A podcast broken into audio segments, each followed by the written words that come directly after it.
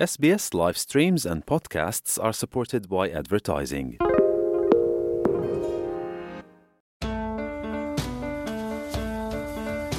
Herzlich willkommen zum Podcast Abenteuer lesen.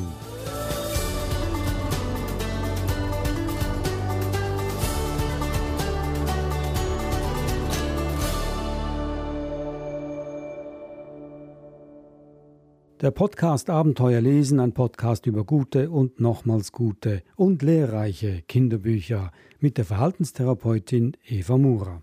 Erhöhter Leistungsdruck in der Schule, verschiedene Hobbys, denen man nachgehen muss, virtuelle und reale Freunde unter einen Hut bringen und Terminstress, das sind nur einige Beispiele für Stressfaktoren im heutigen Alltag von Kindern. Gerade hier ist es wichtig, Kindern Möglichkeiten zu bieten, abzuschalten und sich zu entspannen. Auch Kinder müssen, wie wir Erwachsene, lernen, achtsam mit sich selbst und mit ihrer Umwelt umzugehen. Im Buch Der Daily Lama, wie Sam Freundschaft mit einem Lama schloss, der deutschen Kinderbuchautorin Sarah Rondot, ist die Hauptfigur ein Lama, das ein Experte für Entspannung ist und Kindern und Eltern das Thema mit einem Augenzwinkern näher bringt. Sarah Rondot erzählt im Gespräch mit Eva Mura, wie dieses Buch zustande kam und liest uns auch daraus etwas vor.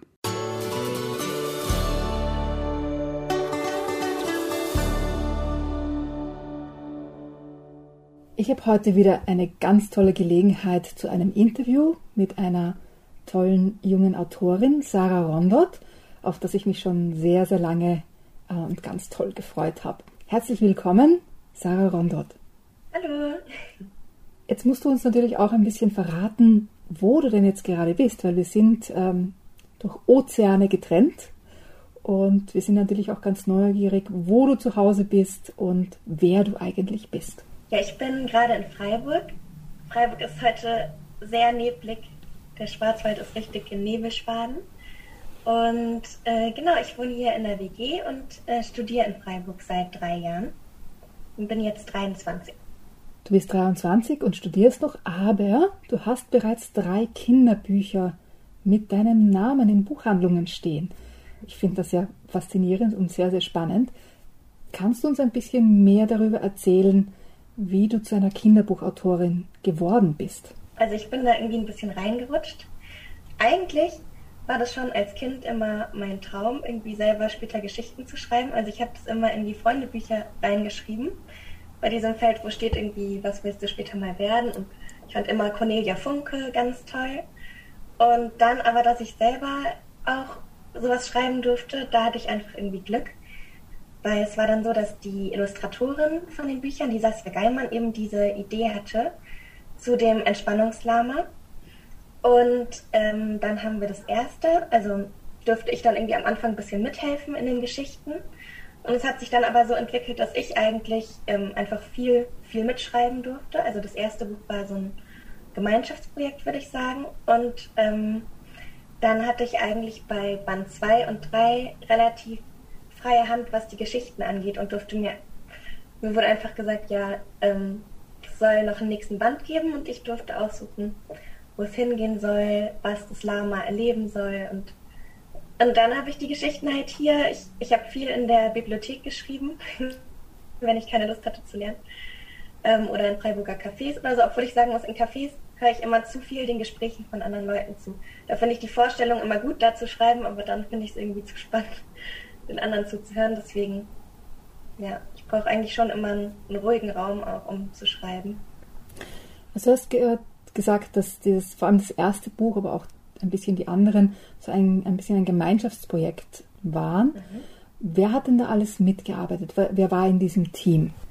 Die Saskia Geilmann, die hatte eben diese Ursprungsidee, von der ich irgendwie auch total begeistert bin, dass eben ein Lama bei der Entspannung hilft, weil einfach heutzutage die Kinder ja auch so viele Termine haben und irgendwie Sport und Schule. Und ich glaube, manchmal vergisst man, dass nicht nur Erwachsene gestresst sind, sondern auch Kinder. Und ähm, genau, also von ihr kam einfach diese richtig coole Idee, finde ich.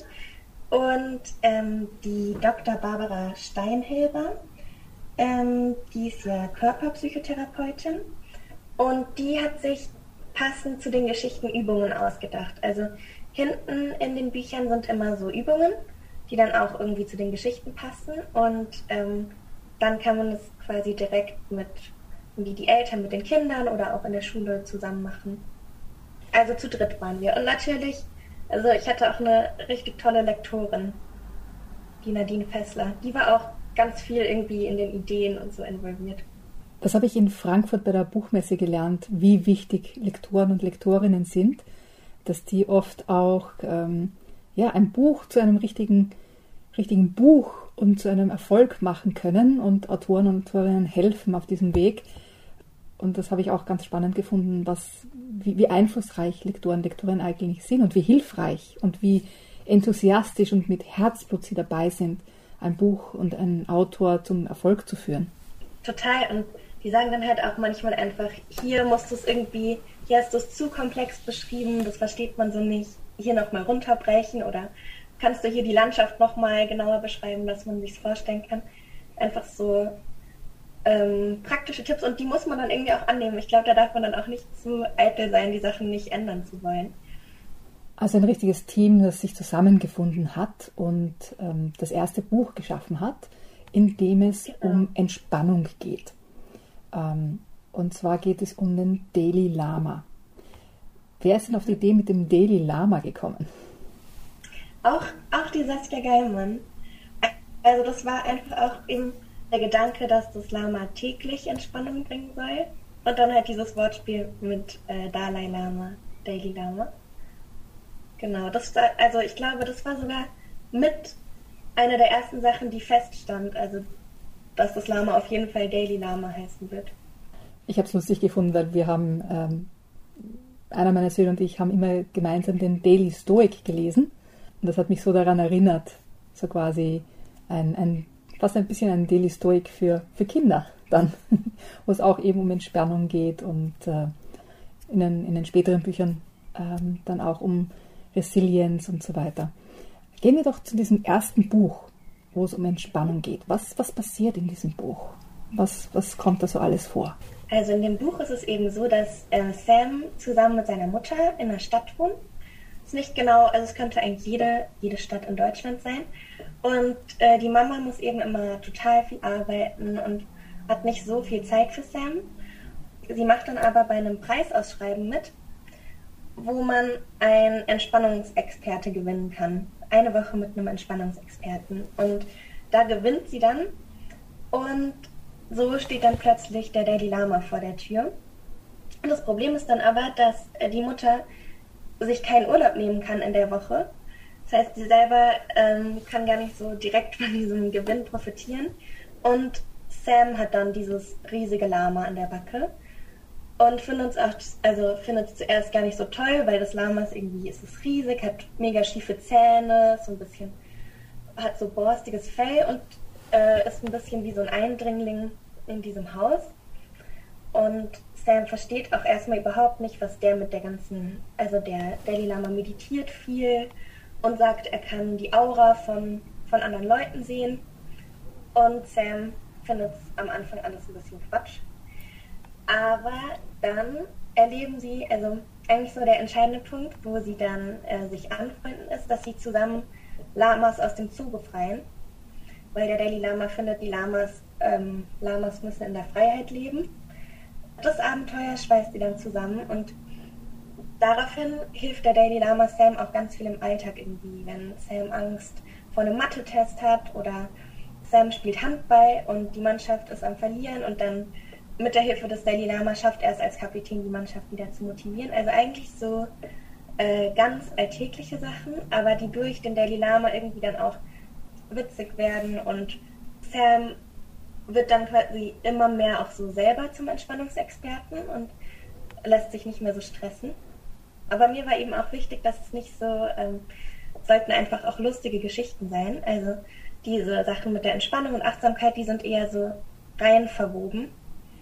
Aber ich wollte nicht, dass es jetzt so ein mega pädagogisches Buch wird, sondern dass man es einfach als Kind auch gerne liest und lustig findet. Was eine gute Lösung war, finde ich, war, dass ähm, also in den Geschichten kommen ja auch immer wieder die verschiedenen Übungen vor, die der Dalai Lama so vorschlägt, um sich zu entspannen.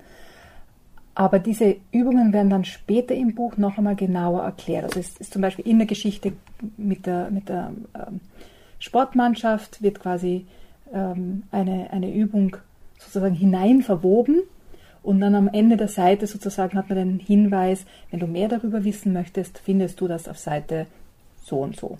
Und das habe ich eine ganz tolle Lösung gefunden, weil es den, den Geschichtenverlauf sozusagen nicht stört, aber trotzdem den Kindern oder auch den Eltern eine Möglichkeit gibt, dann später nachzuschauen und, und sich diese Übung quasi als, als, einzelne, als einzelne Übung noch einmal anzuschauen und auch eine Erklärung zu kriegen, warum das denn wichtig ist.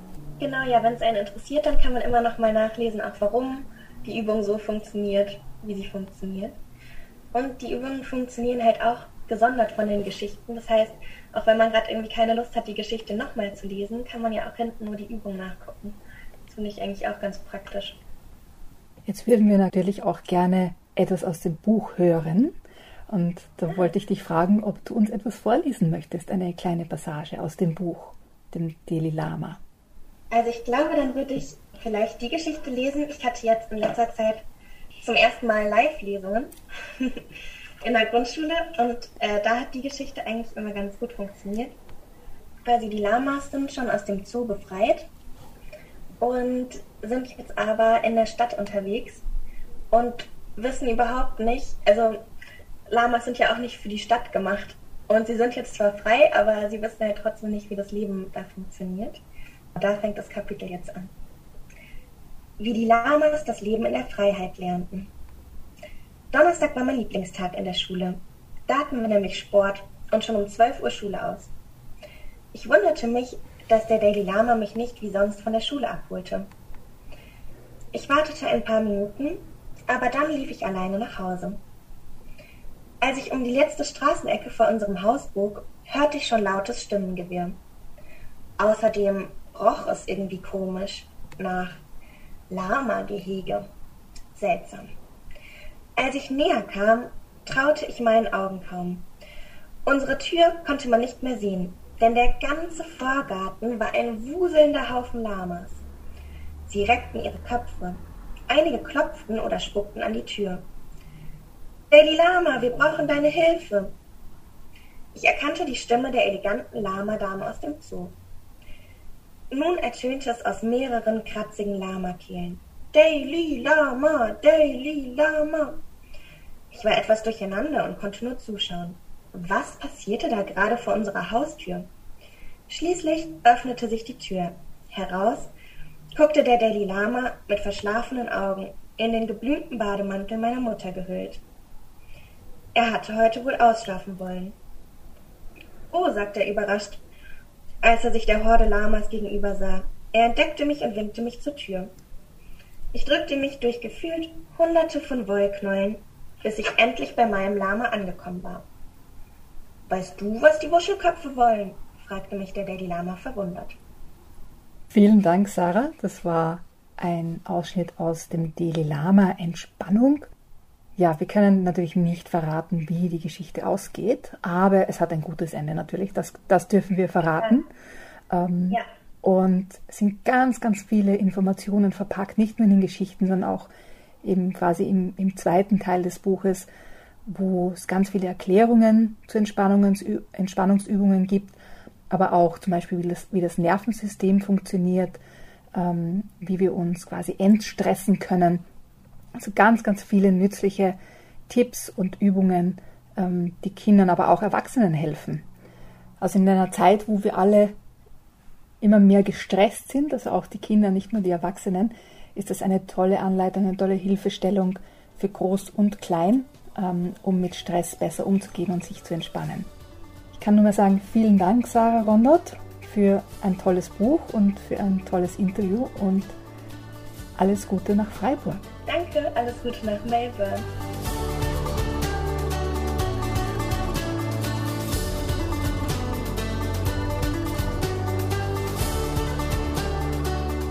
Die Kinderbuchautorin Sarah Rondot im Gespräch mit Eva Mura im Podcast Abenteuer lesen. Ihr Buch Der Dalai Lama, wie seine Freundschaft mit einem Lama schloss, ist im Medhoch 2 Verlag erschienen.